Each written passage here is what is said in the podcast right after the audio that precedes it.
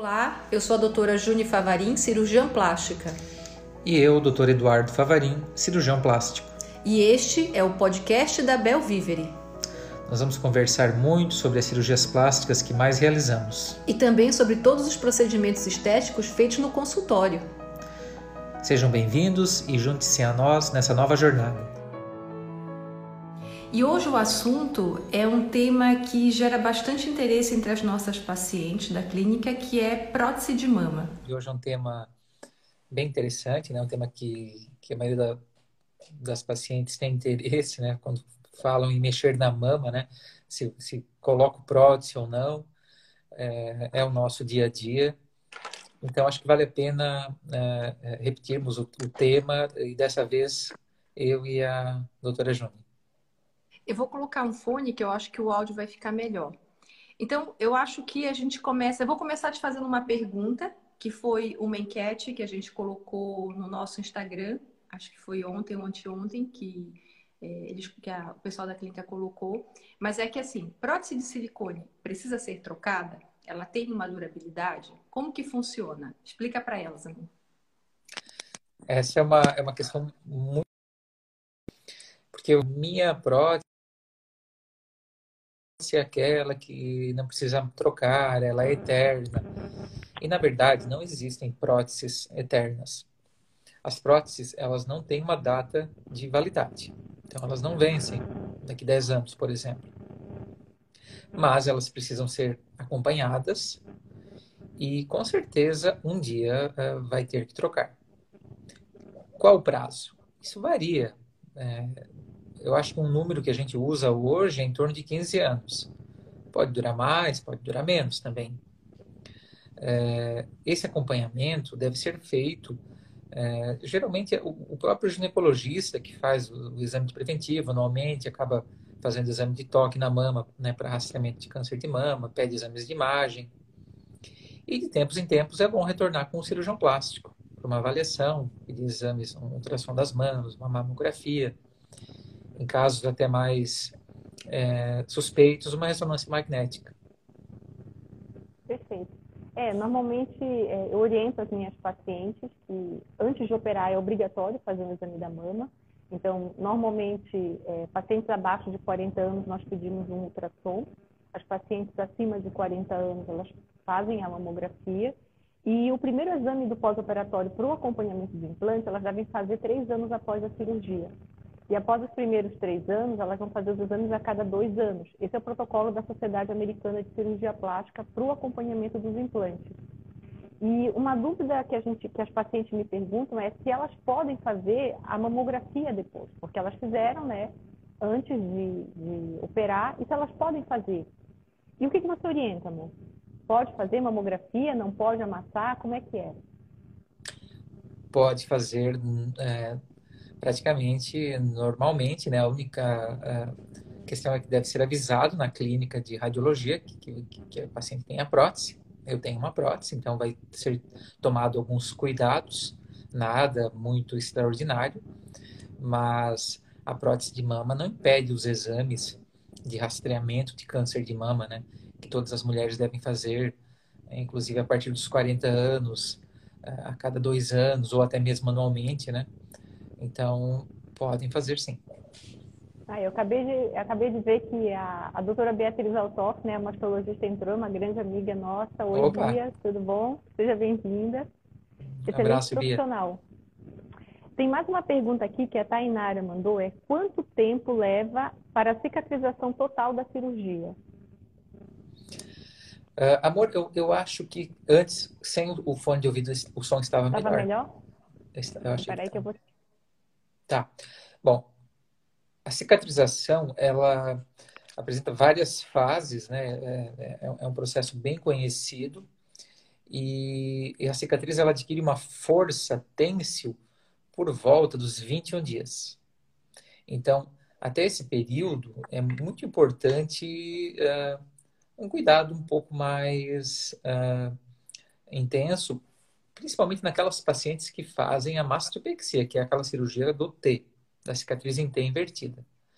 As pacientes que só colocam a prótese e fazem aquela cicatriz de 4, 4,5 centímetros, essas pacientes já estão, é uma cicatriz menor, é, é mais tranquilo, elas estão liberadas para lavar o cabelo no dia seguinte, retomar suas atividades corriqueiras. Quem trabalha, por exemplo, em escritório, pode já trabalhar né, dois ou três dias após a cirurgia. Então, a, a cicatrização total varia é, conforme a cirurgia que você é, fez.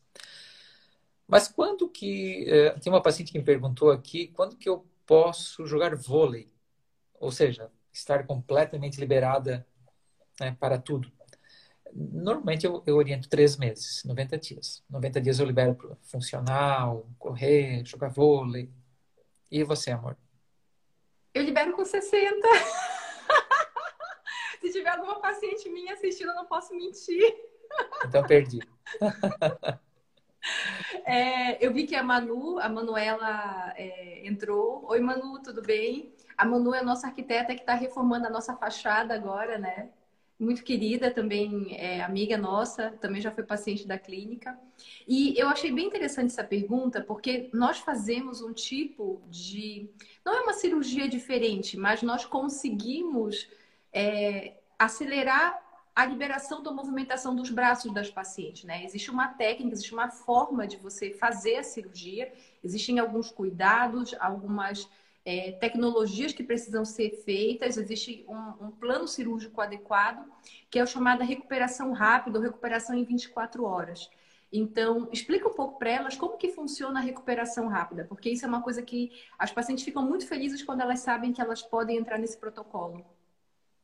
Sim, a recuperação rápida é, ela é usada somente para as pacientes que colocam a prótese é, no plano submuscular, né, ou dual plane.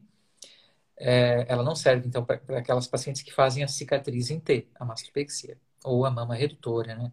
A gente tem muitas pacientes agora que vêm consulta e perguntam, ah, eu posso operar hoje, a semana que vem já voltar ao trabalho, sou professora, é, e, e, e, na verdade, não, porque são casos para mastopexia ou redução. Porém, aquelas pacientes que é, vão, vão somente ser submetidas à inclusão da prótese, com aquela pequena cicatriz né, no, no sulco inframamário, essas pacientes a gente orienta, a gente faz a cirurgia com um pouco mais de atenção é, na cauterização dos vasinhos, na não lesão de nervos, na preservação de tecidos.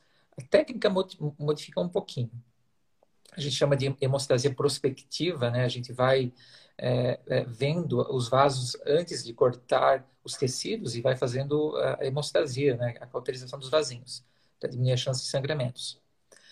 Enfim, colocamos a prótese submuscular. Três horas após a cirurgia, as pacientes, eu, sei, eu vou tentar fazer esse movimento aqui agora. As pacientes, as pacientes fazem mais ou menos esse movimento que eu vou fazer aqui, ó. Levantam os braços e recebem alta, normalmente 5 ou 6 horas após a cirurgia. E em casa, elas vão repetir esse movimento de elevação dos braços duas a três vezes por hora. No dia seguinte, então, elas podem perfeitamente lavar os cabelos, ter uma mobilidade com os braços, até dirigir pode. É, isso, claro que pegar peso, fazer atividade física intensa, levantar um peso de 5 quilos, isso não, né? Mas é, e qual o grande benefício disso, então? Além de retornar às suas atividades do dia a dia é, mais precocemente. A grande vantagem é o alívio da dor. Porque a movimentação do músculo é, evita que o músculo fique retesado e, e, acaba aliviando muito a dor. E isso era um, um grande problema nosso para esses, essa cirurgia de. Era o, o calcanhar de Aquiles da cirurgia de, de prótese mamária submuscular era a dor no pós-operatório, difícil de controlar, com analgésicos fortes. Hoje as pacientes tomam muito menos analgésicos, elas chegam com sete dias com uma cara boa. É, é eu tive uma paciente que é, a amiga dela retornou com sete dias de pós-operatório e no mesmo dia essa paciente veio em consulta, porque achou que a amiga estava tão bem que ela também queria fazer essa cirurgia. Ela não imaginava que. Então a gente vê isso, uma melhora da, da experiência do paciente, né? De uma forma geral. É, é, é, exatamente essa é a, a filosofia né, da técnica. É, o resultado final, né, daqui 30 dias, 60, um ano, é o mesmo da tradicional. Só que nós acreditamos realmente que ela agrega no sentido da experiência do paciente. A experiência do paciente ela é muito melhor, ela é muito mais positiva quando a gente faz a recuperação rápida. E aquela movimentação de braço que o Eduardo mostrou para vocês é como se fosse a sua fisioterapia. É como se você estivesse fazendo a fisioterapia do seu peitoral, que nós acabamos de mexer. E quando você faz essa fisioterapia, né, quando você faz essa movimentação, quando você mobiliza a musculatura, você faz com que ele não contrature, ele não contraia tanto, ele fica um pouco mais relaxado. E é isso que diminui o desconforto das pacientes, né? A Bruno Mariane está acenando para a gente, está dando um oi. Ela está sempre nas lives, né? Sim, até segunda-feira. Podia ir lá na clínica consultar para a gente te conhecer pessoalmente. Ela já é minha paciente, amor. Ah, então é por isso. É, a Leila está perguntando, doutor, é possível colocar enxertia de gordura nas coxas? Leila, é isso? Isso. Não estou vendo aqui. Leila, sim, é possível. É, eu, inclusive, eu gosto de observar isso em algumas pacientes que têm uma característica das pernas finas e um pouquinho arqueadas, as coxas. Então, quando elas encostam um joelho na outra, fica um vão entre as duas coxas. É, normalmente, eu, eu indico, elas até ficam surpresas e aceitam a sugestão. E, e, e fica legal. Acaba que a gente faz uma, uma lipoaspira em outros locais, faz a enxertia de gordura ali, e acaba preenchendo esse vão. Eu, eu gosto muito dessa técnica. Se é nesse local que você está me perguntando, né, na face interna da coxa. E na Mas é mama, é doutor Eduardo? Dá para enxertar gordura na mama? Qual que é a vantagem? Ah, a gente gosta muito, né, lá na, na clínica de, da, da mamoplastia híbrida, que é a, a, a enxertia de gordura. Colocando prótese, não colocando prótese, reduzindo a mama, às vezes aumentando a mama um pouco sem prótese, a gente faz muito, né? Isso faz parte, eu acho, da nossa rotina, do nosso dia a dia, é praticamente um feijão com arroz incorporado. E isso não é algo interessante, que não é algo assim de 20 anos atrás, é algo recente. É, é, são tendências, né, da, da medicina, da ciência, e que acenou que uh, essa possibilidade. E a gente observa na prática que melhorou muito os resultados. Por exemplo, às vezes o tórax da paciente tem um formato em que projeta as mamas lateralmente. Então, essas mamas são afastadas. É, é, somente com a inclusão da prótese a gente não consegue medializar. Porém, agora, com, com o enxerto de gordura na, na, parte medial das mamas, é possível causar um efeito de mamas mais próximas, um colo é, mais, é, mais belo, mais harmônico, né? E, e corrigir pequenas assimetrias. Às vezes é uma média só levemente diferente. E as próteses, é, a gente fica na dúvida, será que vamos colocar prótese diferente ou igual? Agora tem essa ferramenta a mais, podemos colocar uma prótese é, igual e colocar um pouquinho de gordura, 15, 20, 30 ml na mama, que é um pouquinho menor. E, e somente em determinados pontos onde a, a, aquela mama é menor, às vezes ela, ela tem menos um polo superior, um polo medial, até um polo inferior. Uhum. Eu vi que a Luciana entrou, a Luciana, nossa enfermeira lá da clínica, nossa experimentadora. Oi, Lu. Oi, Lu. Tudo bem? Ó, tem mais, tem uma pergunta aqui que é bem interessante, é uma pergunta comum das pacientes. A Paula está perguntando: lactentes podem colocar prótese? Na verdade, não é lactente, né? No caso, paciente pós-gravidez, né? Como que funciona para fazer a cirurgia? Pergunta de novo, amor, porque eu estava vendo a pergunta da Lila, eu falei ah. na coxa, mas vou explicar melhor. Eu tenho um vão de gordura acima do joelho. Na verdade, não é bem na coxa. Eu acho que sim, Leila. Eu acho que é possível. Eu acho que é possível.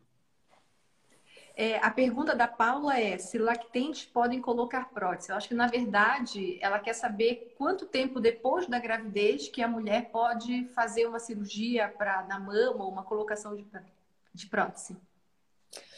Normalmente a gente, a gente pede no mínimo seis meses, né? Após o parto, né? De seis meses a um ano. E normalmente 60 dias de parada de amamentação. Né? Essa é a, é a nossa rotina. Perfeito. É, mais uma pergunta. Ah, Deixa eu só ver o nome da paciente. Está aqui, a Simone. A Simone perguntou assim: já fiz mamoplastia faz dois anos e não gostei do resultado. Dá para refazer novamente? Simone, sim, é possível. É, ter, teria que avaliar né, o, o, porquê você não gostou, é, o que, que não está legal, é, se você já colocou prótese, não colocou, se colocou essa prótese é, por cima do músculo, por baixo, é, se a mama está pequena, está grande. É possível, sim. Dois anos é um prazo que os tecidos já cicatrizaram, já está numa boa, num bom prazo. É possível. Mamas secundárias, a gente chama isso, né? Operamos pacientes que, que já operaram a mama uma vez e vão operar a segunda vez. Isso é, é muito comum com o envelhecimento da população, as pacientes, as mulheres cada vez mais estão fazendo essa cirurgia. Então é normal no futuro que cada vez mais tenham essas cirurgias secundárias, né? É, isso é uma outra coisa que é bem interessante, né? Que foi como a gente abriu a live, né? Que toda prótese, ela precisa ser trocada. Então, ela vai ter um tempo de vida finito, porque ela vai sofrer desgaste. Então, isso é bem interessante que as pacientes entendam que prótese é como se fosse um casamento mesmo. E, eventualmente, ela vai precisar dar uma manutenção. Então, ela vai ter que cuidar daquele, daquele implante que ela colocou.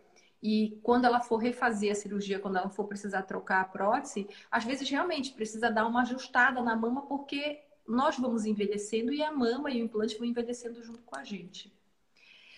Tem uma outra pergunta aqui da Luana que é: paciente que já tem implante, mas não foi bem sucedido porque a mama caiu. Ela provavelmente deve ter tido filho e a mama caiu. O que fazer?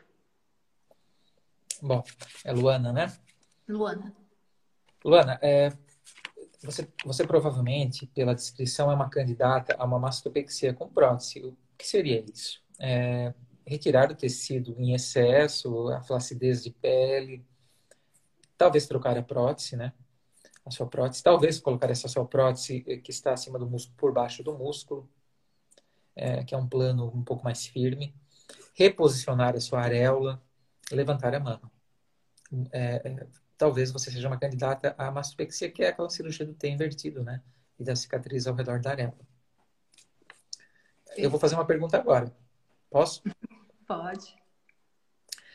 A Cris Ribeiro está perguntando: tem algum tipo de sutiã que seja melhor na recuperação da cirurgia?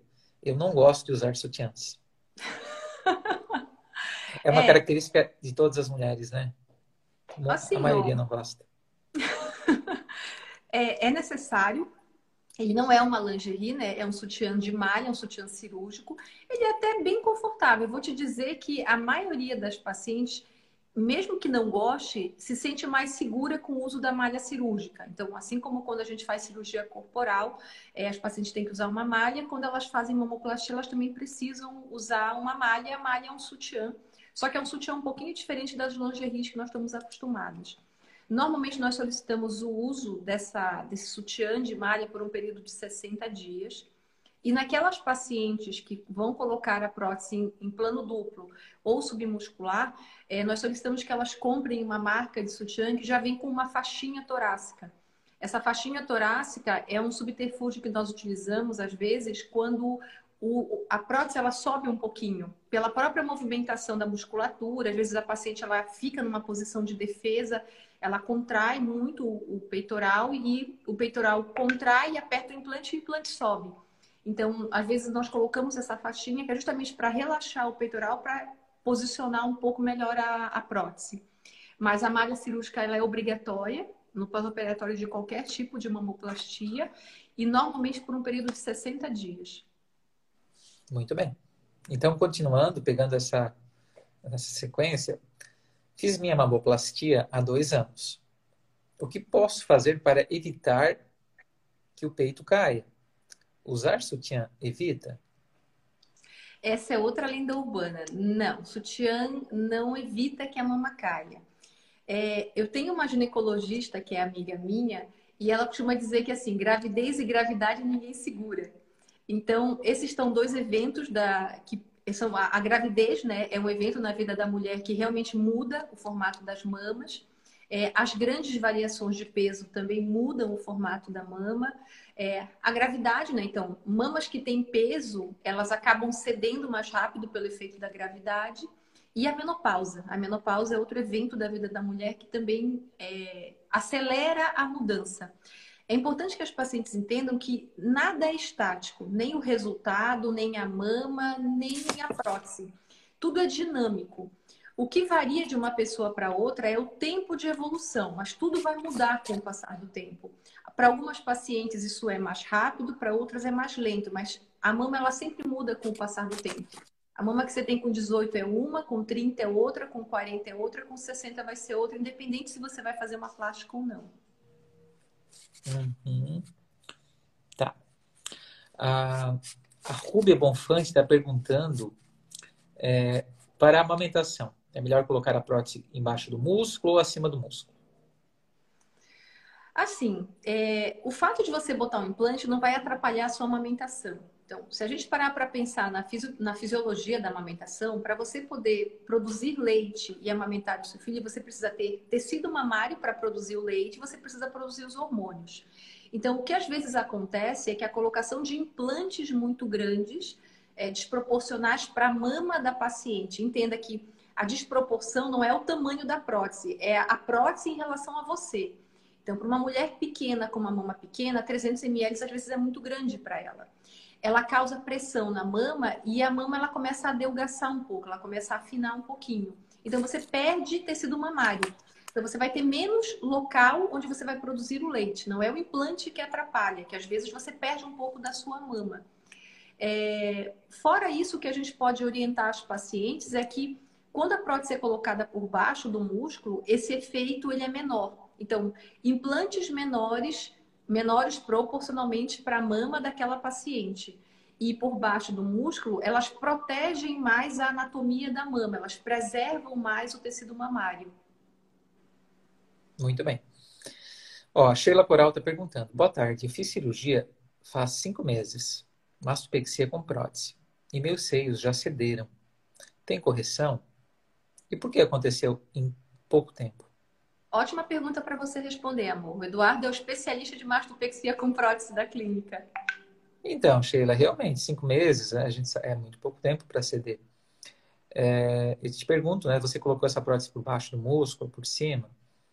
O que a gente tem feito agora hum, na Belvivere é, tem, tem, tem usado muito a técnica é, da alça muscular. Colocamos a prótese né, por baixo do músculo, na verdade do plane, é o plano duplo, e deixamos uma alça de músculo na lateral do tórax. Essa alça de músculo ela serve como uma, uma sustentação. Associado a isso, a gente reduz né, a, a glândula da paciente deixa a mama bem leve. E com isso a gente uh, tem resultados mais duradouros e evita esse tipo de situação. Você perguntou, tem correção? Tem, claro que tem. Normalmente, uh, uh, orientamos esperar os os tecidos cicatrizarem bem, desincharem completamente, não fazer nada de forma intempestiva e apressada. Uh, eu recomendaria esperar um ano.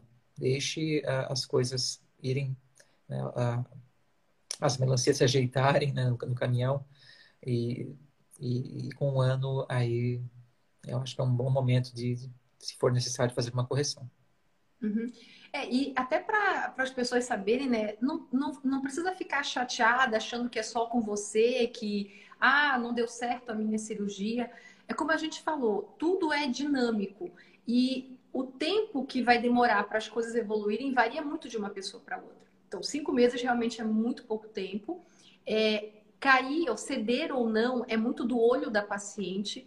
Então, atualmente, as pacientes elas querem aquele efeito do colo a, é, que não é natural, aquele colo artificialmente cheio, artificialmente em pé. É como se você tivesse com o sutiã sem o sutiã. Então, isso é, é como se a gente estivesse lutando contra a natureza da mama, contra a gravidade. Então, para algumas pessoas isso funciona muito bem, para outras nem tanto. Mas sempre tem, a gente sempre consegue melhorar, a gente sempre tem um subterfúgio, uma nova técnica que está surgindo que a gente consegue melhorar os resultados, né? Muito bem. Ó, a Leila está perguntando: vocês podem falar de valores? Por exemplo, lipoenxertia? Leila, é difícil é, falar de valores.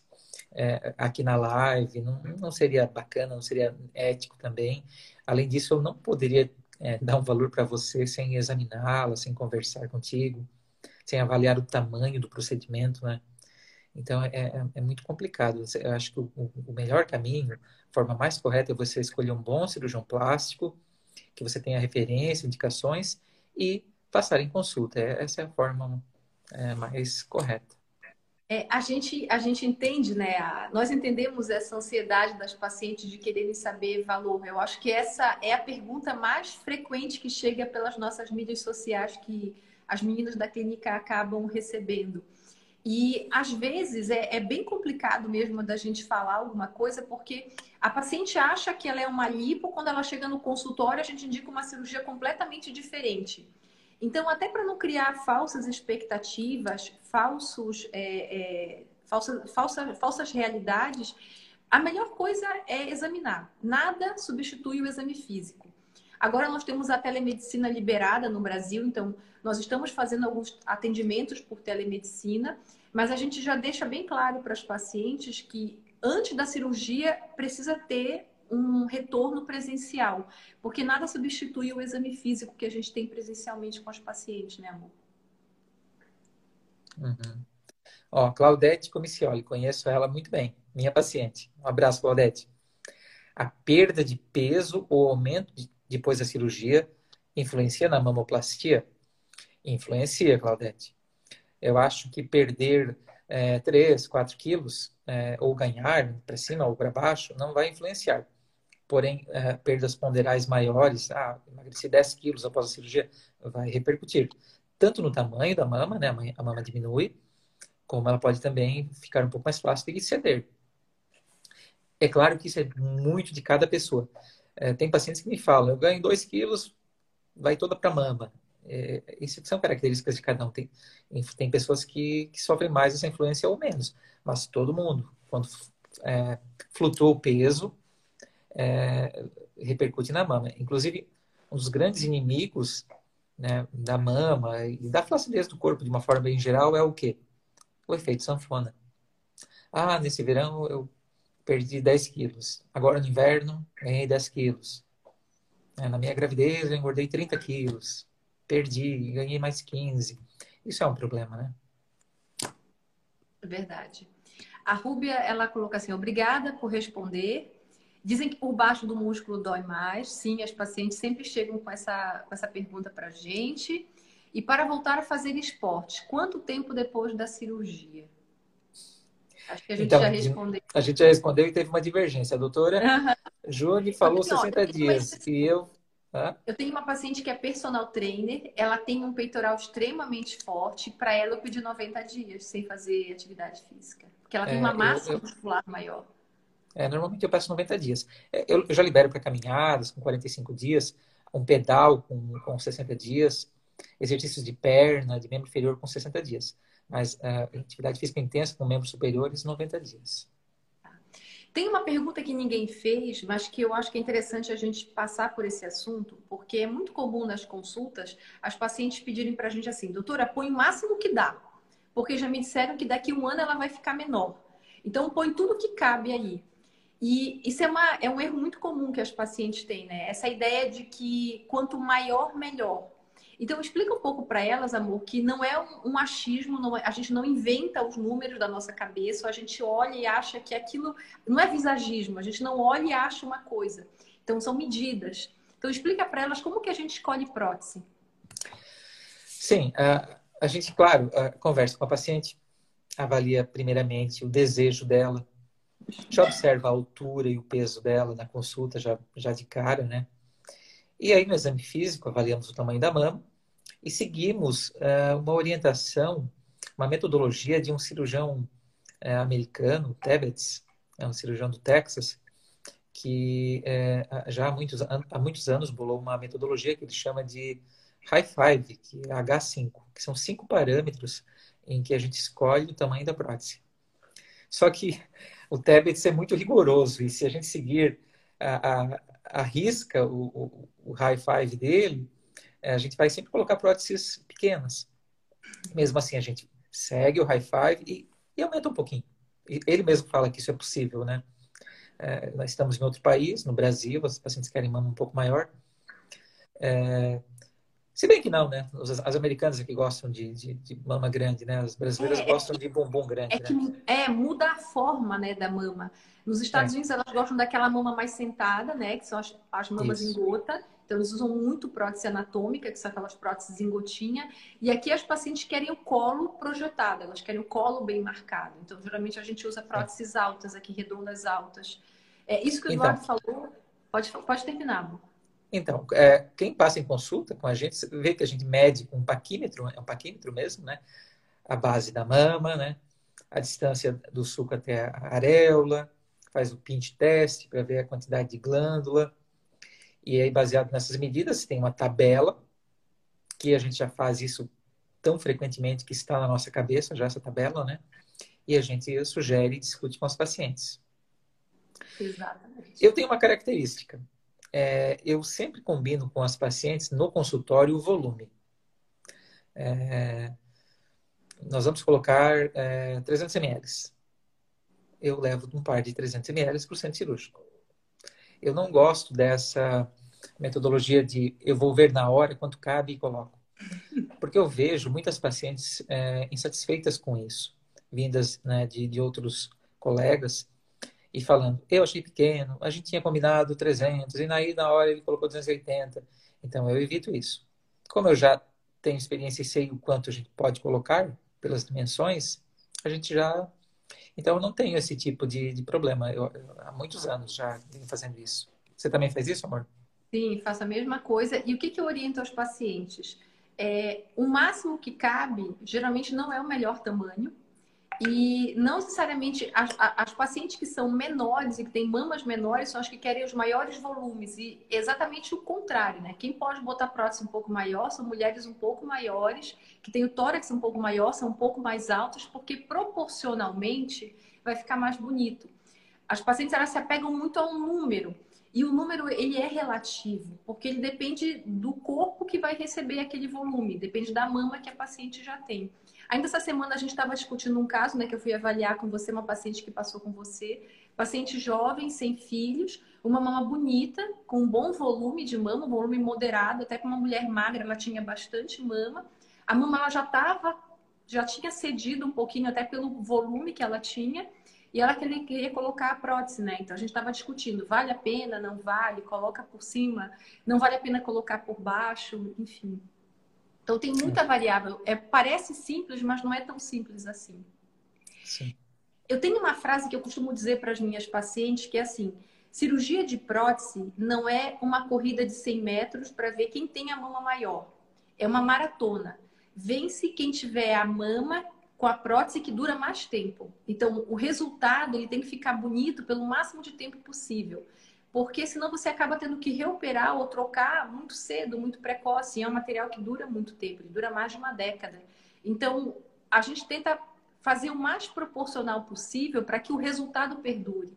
Porque as pacientes desconhecem que várias coisas podem acontecer no meio do caminho e geralmente o problema começa na cirurgia ou na desproporção da prótese com a mama, né?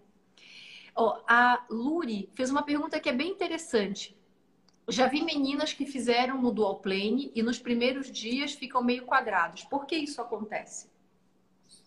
Muito bem, Lori. É, isso é devido ao edema, ao inchaço. É, realmente isso pode acontecer. É, as mamas ficam, eu até brinco com as pacientes, né? Eu falo que ela fica sem forma, ela fica esbugalhada. É, normalmente na segunda, terceira, terceira semana ela começa a ficar redonda. É, a recuperação rápida acelera esse processo. Eu vejo que uh, o edema é menos intenso e ocorre menos esse efeito. Mas isso não é preocupante, isso é transitório e mesmo quando ocorre, e acaba melhorando com o tempo. É engraçado que é, eu tenho o hábito, é, tinha, eu tinha um hábito de bater um, fotos das pacientes sempre com três meses e repetir essas fotos com seis meses de pós-operatório. E a, e a, gente sempre gostava mais do resultado com seis meses. Uhum. Engraçado que a mama vai melhorando, né? Com, com, Exatamente. Com então, de forma é, que a gente fala é que, que, o resultado definitivo é com seis meses, né? O resultado estético. que o resultado ele muda. Então, é, é, quando se colocava a prótese por cima do músculo, né, que você não tinha o efeito da cinta muscular, realmente a paciente saía da sala mais ou menos com o resultado que ela ia ter, com um leve edema, mama um pouco mais inchadinha, um pouco mais redonda, mas era mais ou menos aquilo. Quando nós fazemos o plano duplo, o resultado em média demora um mês para ficar pronto. É o que eu explico para a paciente. Espera um mês. Em um mês você vai ter uma boa ideia do teu resultado daqui a seis meses. Então, o dual plane, o plano duplo, ele funciona um pouquinho diferente das técnicas supramusculares, né? Tá. Ó, a Rúbia está perguntando: Covid-19, cirurgias. Qual o risco de uma cirurgia nessa época? Outra preocupação que é bem real, é bem atual. Quer comentar? Eu acho que a gente, nós dois podemos comentar um pouco. Começa você e eu termino. Bom, Rubia, é, sim, é, os pacientes que forem fazer cirurgia nessa época, elas devem ter um isolamento social muito severo, 15 dias antes da cirurgia e 15 dias ou mais após a cirurgia. Na véspera da cirurgia, a gente pede um teste rápido, né? Estamos pedindo agora. E, uh, e no hospital são tomados todos os cuidados, as precauções, uso de máscara o tempo todo né, nas pacientes, mesmo anestesiadas, quando acordam. É, eu diria que a grande preocupação não é pegar uh, também é pegar no hospital, mas a chance é menor. O grande uhum. problema é ir para o hospital já com, com já a infecção. Então, depende do cuidado de cada um. Tem, tem que cuidar muito e é isso que a gente está orientando os pacientes. Exatamente. Então, essa, isso que o Eduardo mencionou é o nosso grande receio, é o portador assintomático. O portador assintomático é o nosso, é o nosso temor, porque a pessoa não sabe que tem, e a gente acaba operando essa paciente. O que, que acontece? Ela pode desenvolver os sintomas de uma forma um pouco mais exacerbada por causa da baixa da imunidade, porque ela fez um procedimento, porque ela tomou anestesia, enfim. Pegar no hospital, eu vou dizer que é uma das nossas menores preocupações, até porque cirurgia de prótese é uma cirurgia rápida, a paciente praticamente não entra em contato com quase ninguém e ela vai embora muito rápido do hospital. Então, se ela operar de manhã, início da tarde, ela já está indo embora do hospital. Então, a grande preocupação realmente é a gente acabar operando o portador assintomático, né? Então... Ó, a Leila Estevam está perguntando, tem que responder, amor. Doutora, você usa silicone? Não, eu não tenho. Eu tenho vontade de colocar. A minha irmã, toda vez que me encontra, pergunta por que, que eu não coloquei a minha prótese. Mas é, tudo são, são períodos da vida, né? Eu tenho uma irmã que também é médica, e ela é três anos mais jovem que eu. E foi o Eduardo, nós colocamos a prótese dela antes do casamento. Ela era minha madrinha de casamento, ela queria ficar bonita para o meu casamento. E nós operamos ela, nós fizemos uma. como se ela fosse a noiva, né? E não eu. E aí é ela fez uma lipo, botou uma prótese, realmente ela estava. Ela é uma coisa que nunca pode acontecer, nunca façam isso, tá? A madrinha não pode estar mais bonita que a noiva. E no meu casamento, a minha madrinha estava mais bonita do que eu. Mas são fases. Eu acho que a gente, eu passei do, da fase assim do pico do silicone. Eu tenho um antecedente familiar de câncer de mama é, importante. Eu tive que tirar um nódulo da mama é, há um ano atrás. Eu estou fazendo teste genético, né? Pra, existe um teste genético para você fazer rastreamento. Então, eu estou naquela fase assim que eu estou pensando o que, que eu vou fazer. É, eu só vou fazer se eu achar que é extremamente seguro. Não pelo implante, mas pelo meu antecedente familiar. Então, é uma decisão pessoal que eu acho que cada um tem a sua. E tem os seus motivos pessoais para tomar essas decisões. Muito bem. Ó, a Luri está perguntando. Vocês pedem para as pacientes usar meias antitrombose?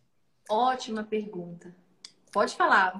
Para quem não sabe, a tese de mestrado do Dr. Eduardo foi profilaxia de trombose em cirurgia plástica. Ele é especialista nesse assunto. É, então, a, a, a, a meia ela pode ser usada, Lourdes, se você já tem a meia em casa, porém, os estudos demonstram que ela não funciona, não tem um efeito comprovado. O que a gente usa na cirurgia é, ah, é, é, é uma meia. É, é o flebopress, é um aparelhinho, né? É um aparelho pneumático, né, que fica fazendo massagem nas pacientes durante toda a cirurgia, no pós-operatório, até as pacientes começarem a caminhar o Flebopress, que é um aparelho pneumático que a cada 10 segundos ele insufla o pé e a panturrilha das pacientes. Esse sim, comprovadamente, é, diminui o risco de trombose. Para a cirurgia de prótese de mama ou, ou cirurgia puramente da mama, a gente não precisa usar outros recursos mais avançados, que, por exemplo, é, é medicações para afinar o sangue das pacientes e evitar trombose, né? que a gente usa quem faz uma lipo grande, abdominoplastia, por exemplo. Então, é, é, é porque o risco é baixo nessa cirurgia de prótese de mama. Né? Tá. Tem duas coisas que eu acho que vale a pena a gente falar com relação à trombose. Então, tem duas coisas que nós pedimos assim sistematicamente para todas as pacientes pararem: anticoncepcional e tabagismo. É, então, até para quem quer saber, os principais fatores de risco para trombose, né, que não seja nada relacionado com a cirurgia, são é, obesidade. Então, os pacientes que estão acima do peso têm um risco maior. É, o anticoncepcional, tem muita paciente que pergunta, mas por que eu tenho que parar o anticoncepcional se eu vou operar a minha mama? A gente pede para parar, não é por causa da mama, é por causa do risco de trombose, né? E o tabagismo é uma coisa que meio que as pessoas já sabem que para poder fazer qualquer cirurgia, elas têm que parar de fumar 30 dias antes, né? Então, são fatores de risco bem importantes. Até para quem não sabe, anticoncepcional é fator de risco para estria na mama. Então, quando você para o anticoncepcional antes de operar, você diminui dois, dois, duas possíveis complicações, a trombose e as estrias, né? Ó, oh, a Gerlane está perguntando. É possível fazer lipo, redução da mama e prótese de glúteo no mesmo dia? Eu vou tá, responder. Sim. Possível é possível fazer um monte de coisa, mas não é hum. recomendado. Não, Gerlane, não é seguro. É, a não, gente não. orienta a paciente fazer frente e verso é meio que é muito complexo, né? Ainda mais é, é, mexer na mama e no bumbum. É, a não ser que seja eu, um enxerto de gordura, né? Sim, eu, eu recomendaria que você, num primeiro momento, fizesse então essa lipo, pode-se fazer a redução da mama. Uhum. Né? E, e, nessa, nessa lipo já molda o bumbum, enxerta, faz lipoenxertia. Há uma grande possibilidade que você já fique satisfeita.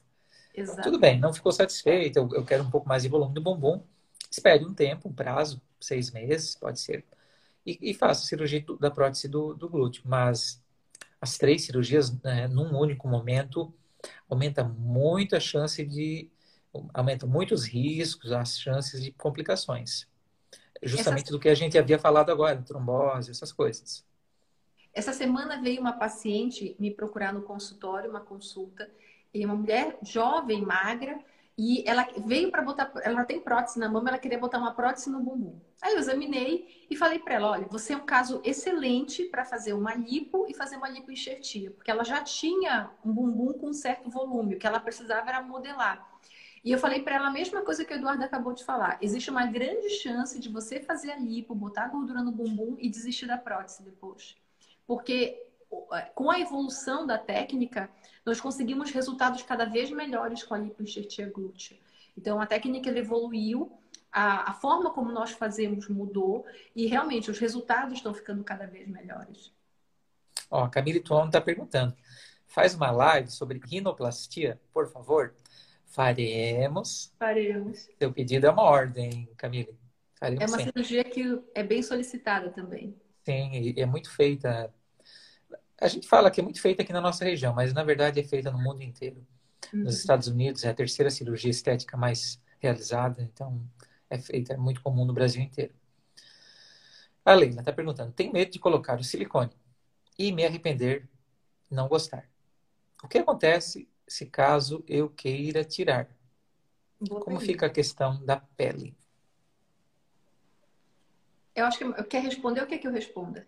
Pode responder. Tá. Então, assim, ó, Leila, não gostar é difícil. Então, é, essa, essa geralmente não é, não é por causa disso que os pacientes pedem para tirar o silicone. Então, é, é uma cirurgia que tem um índice de satisfação muito alto entre as mulheres. Normalmente, quando elas pedem para retirar o silicone, é porque ou elas tiveram alguma complicação e elas não querem mais ter esse compromisso de ter que ficar cuidando do silicone, ou porque elas envelheceram e querem mamas menores. Então, essas são as duas principais causas. E realmente, o, mais do que o excesso de pele, o grande problema é que a gente fica assim com a mama. Se a gente tirar, pensa no, na mama com o silicone como se fosse um sonho de valsa. O que, que você vai fazer com a casquinha quando você tira o miolo, quando você tira o recheio dele? Então, o grande problema não é nem o excesso de pele, é que forma que você vai dar para aquela mama a hora que você tira o implante. Então, é muito de caso a caso, tem que ser conversado com a paciente. para ver se há possibilidade ou não. Porque tirar por tirar simplesmente, a mama ela, ela esvazia. Então, esteticamente, ela não fica agradável. Muito bem. Parar o anticoncepcional quanto tempo antes da cirurgia? A Rubia está perguntando. É duas semanas, Rubia, a um mês, normalmente. Se há possibilidade de parar um mês antes, melhor. Se não, duas semanas já é suficiente. Uhum. Um, ó, Suzy, tem um valor médio para colocar de silicone?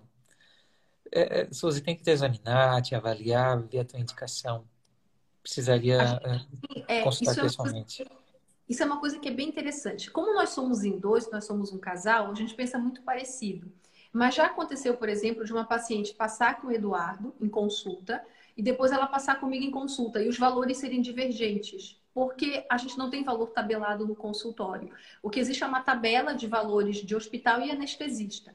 E dependendo do que a gente vai fazer na cirurgia, ela também vai sofrer variação. Se a gente vai fazer coisas a mais, vai ter um valor diferenciado. O tipo de implante que a gente indica, às vezes a gente indica uma marca, às vezes indica outra, às vezes indica uma anatômica, às vezes indica uma redonda, isso varia de preço. Se a paciente vai usar cola, se ela vai usar um funil de Keller. Isso é outro assunto bem interessante, amor. Muita gente não sabe o que é o funil de Keller. É, até foi feita uma postagem essa semana no Instagram que as meninas fizeram. Fala um pouco para o pessoal o que é um funil de Keller e por que ele é tão importante. O funil de Keller é um instrumento que permite a colocação de, da prótese sem que a prótese entre em contato com a pele da paciente. Porque a nossa pele é, é, é colonizada por bactérias, isso é um, é um, é fato e é, é normal. É, quanto menos contato é, a prótese tiver, e, e quanto menos ela for, tiver contato com bactérias, a gente sabe que maior a durabilidade dela, menor a chance de problemas, às vezes ocorre a criação do que a gente chama de um biofilme, que é uma camada de bactérias ao redor da prótese. E, e que não há manifestação clínica, muitas vezes. Está tudo normal, não forma líquido, não, a mama não fica vermelha. Só que essa prótese pode é, durar menos, né? formar uma, uma contratura capsular, que é aquela, aquela cápsula que se forma ao redor da prótese e endurece a mama. Então, o funil, ele parece é um, é um, é um, é um funil mesmo de, de plástico, um material maleável, né? Colocamos a prótese dentro parece dele. Um saquinho de confeitar, é que homem não sabe que é saquinho de confeitar, mas mulher sabe, parece um saquinho Isso. de confeitar. Exatamente. E a gente vai, coloca, é, introduz na, na incisão cirúrgica e vai fazendo um movimento e a prótese entra sem contato com a pele. É muito interessante, a gente tem é, disponível na Belvivere, né, amor? Uhum. Pois é, é, o funil de Keller ele é fruto de um estudo científico, né? O primeiro estudo acho que é de 2013, que foi é, o estudo dos 14 pontos, que são é, é, um dos nortes que nós temos na cirurgia de prótese lá na clínica. Então, o plano de 14 pontos são 14 cuidados que nós cirurgiões temos que ter para evitar complicações futuras. E foi observado que boa parte das complicações dos implantes começam com a contaminação bacteriana. Começam com essas bactériazinhas. Dependendo do tipo de bactéria, vai ter uma coisa, vai ter outra. Então, duas coisas que aumentam a previsibilidade de resultado e diminuem as complicações. O high five, que é o que, que vai tornar a prótese proporcional para paciente, então vai escolher certinho o tamanho de prótese, o tipo de prótese para paciente. E o outro é o seguir a regra dos 14 pontos. Então, o funil de Keller, né, que é essa, esse sleeve que a gente chama para colocação do implante, que é a técnica sem toque de colocação, é uma delas. Então, usar antibiótico, trocar de luva, tem vários cuidados que nós temos na cirurgia. Geralmente, quando a paciente consulta, a gente dá como se fosse uma linha para ela sobre como que funciona a prótese. Então, tem muito detalhe por trás da cirurgia. Mas essas duas coisas, o high five e o plano de 14 pontos, realmente agregam muito no tempo de duração dos resultados do pós-operatório. Respondendo rapidamente aqui, a Rubia está perguntando para dirigir. Rubia, se for só a inclusão da prótese, pode dirigir no dia seguinte. Se você fizer uma mastopexia, uma redução da mama, a gente pede três a quatro semanas para dirigir, e com um T, até um mês, tá? O mais correto. Uh, Muito bem. Quais os exames que são solicitados para a prótese? A Fernanda está pedindo. Fernanda, geralmente a gente pede um eletrocardiograma, exames de sangue, um raio-x do tórax e um ultrassom das mamas ou mamografia se a paciente tiver mais de 40 anos. E agora, nesse período do Covid, a gente tem solicitado o teste rápido o na teste rápido do Covid. Tá? Mas é fundamental e nada substitui a paciente ter, fazer o isolamento social e ter os cuidados domiciliares, tá? É, a gente também tem suplementado vitaminas, né? Vitamina D, polivitamínico para as pacientes, para melhorar um pouco a imunidade, mas nada substitui o isolamento. Elas têm que ter os cuidados domiciliares, né? A gente Isso. já está com quanto tempo agora, amor? Eu já está beirando uma hora. É, eu imaginei que sim. Eu acho que então, a gente tá já pode caminhar para considerações finais. Considerações finais.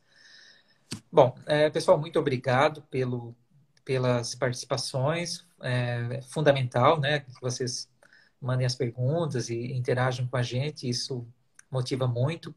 No nosso dia a dia, as pacientes têm gostado, elogiado, pedido, pedido para continuar com as lives. A gente vai continuar.